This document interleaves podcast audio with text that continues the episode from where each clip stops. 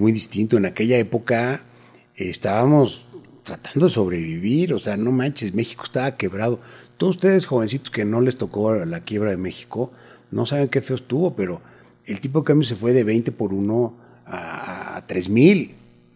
Y la miseria y la pobreza y la cantidad de vidas destrozadas, de negocios destrozados, de pensiones que se pulverizaron, de ahorros que se pulverizaron, todo eso por culpa de los gobiernícolas. O sea, no hay que hacernos bolas. Fue Echeverría y López Portillo, los presidentes más nefastos que hemos tenido, que sembraron este mierdero que, y que dejó una, una cosecha, pues no cosecha, una, un resultado de, tierra quemada para todo México. Era México un país de desastre.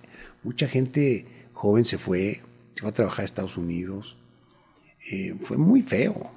Entonces, si la gente no entiende, ay, es que tú siempre fuiste rico, sí, güey. No saben, ¿me entiendes? No, saben, pero yo sí sé cómo fue. Y estuvo rudísimo. Era luchar todos los días por salir adelante y en una situación muy adversa. Entonces, claro que es muy diferente ahora. Ahora tengo mucho más recursos a mi disposición, tengo gente con quien, a quien le puedo delegar las cosas. Eh, pero sigue siendo al final del día una limitante mía, pues el ancho de banda que puedes tener. Nada más tienes 24 horas al día, ¿no? Y también tienes que dormir. Sí, claro. ¿Verdad? Y también tienes que descansar y tienes que gozar la vida. Entonces, yo he hecho, he podido hacer un balance bastante bueno porque lo primero que hago es poner mis vacaciones. Sí. Hago seis meses de calendario y mis vacaciones. Y ya después lo que quepa, ¿me entiendes? Y ya si no ocupo, pues se jodió, ya ni modo. Sí, vi que, vi que también estuviste por allá en Qatar. Estuve en Qatar, me llevé a todos mis, mis hijos, chicos, grandes, amigos, la pasamos bomba. La verdad estuvo muy interesante. Pero te decía, este, es una situación muy distinta y al mismo tiempo también estoy haciendo otras cosas distintas, como la, Universidad de la Libertad, pero también eh, el arte y cultura de Grupo Salinas y los Caminos de la Libertad. Y ahora pues, estoy activo en las redes y hago estas cosas, ¿no? Porque creo que es un, es un, es un buen ejemplo para los jóvenes, o sea, que agarren, este, ahora sí que algo de experiencia de sus mayorcitos, ¿no?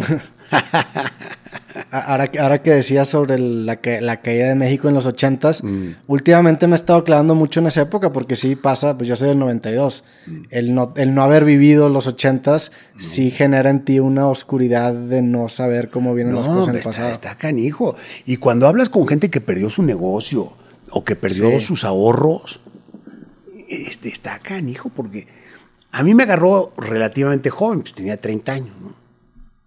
Bueno, 82 tenía 28. Este, y pude rehacer mi vida, pero una persona que tenía 50 años. Claro. En ese momento ya no, ya no podía rehacer su vida. Ya acabó. fue horrible, güey. Y luego, eh, lo, ¿sabes qué es lo más cagante? Es que hay gente que, que anda haciendo como una visión romántica de esa época. De que México tenía gran crecimiento y que había muchas eh, eh, empresas del Estado, pues, porquerías quebradas todas, como esta, por ejemplo. me, encanta cuando los gobiernícolas vienen a jeringar con que me regalaron la televisión. Así, si hubieran visto lo que compré, la clase de mierda que entregaron, de claro, la ven ahorita y dicen, ay, pues qué padre, ¿no? Sí, bueno, como que hacerla, Sí, me he estado clavando mucho en, esa época porque he estado platicando con gente que se vuelven pues unos de los protagonistas de la vida política de esa época. Ahorita en el que me aventé el documental, por ejemplo, vi que salen tomas tuyas con Vicente Fox, por ejemplo, que ha estado aquí en el, en el programa. Estuvo Marcelo Ebrard, que también en esa época estaba empezando. Eh, entiendo que, muchas veces pecamos en romantizar mucho el pasado, pero si nos vamos tantito más atrás, también las cosas estaban así de malos, en los 70 por ejemplo. Mira, lo que pasa es que hubo un periodo de México que se llama el desarrollo estabilizador, que digamos terminó en 76 con la primera devaluación que hizo Echeverría eh, antes de irse. Eh, el peso estaba 8 dólares son 100 pesos, era la mantra, ¿me entiendes? inclusive íbamos a de Monterrey a Laredo y pagábamos con, con billetes mexicanos el súper ahí en, en, Laredo, Texas, ¿no? Y había, había, habido una estabilidad del tipo de cambio por muchos años y estaba a 8 dólares el dólar. A 8 pesos. 8 pesos el dólar. ¿Cuál era? 8. 12.50, 12.50. 8 dólares eran 100 pesos. Ok. O sea, estaba a 12.50. Y entonces, claro, el estúpido Echeverría se dedicó a, a, a gastar dinero que no tenía, a fabricar dinero eh, y al mismo tiempo a inquietar a los inversionistas con sus planes de gobierno estatista gigante. Y entonces se causó una crisis que, que, que, vino a dar en 76 y él tuvo que devaluar el peso y se fue a, 20, a 25 por 1, a 22, 24 por ahí.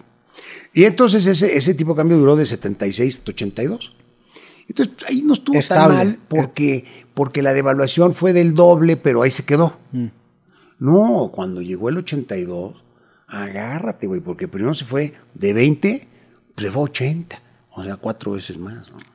Y después en un ratito ya estaba en 150, y luego estaba en 300, y luego en 500, y luego en 800, Sí. y luego en 1500, y de repente ya estamos en 3000, cuando ya le borró Salinas tres ceros al peso. No, no, no, fue una cosa épica.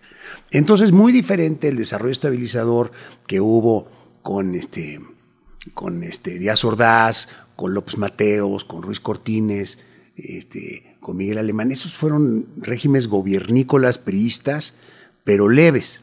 Ahora, ellos eran los dueños de México. ¿eh?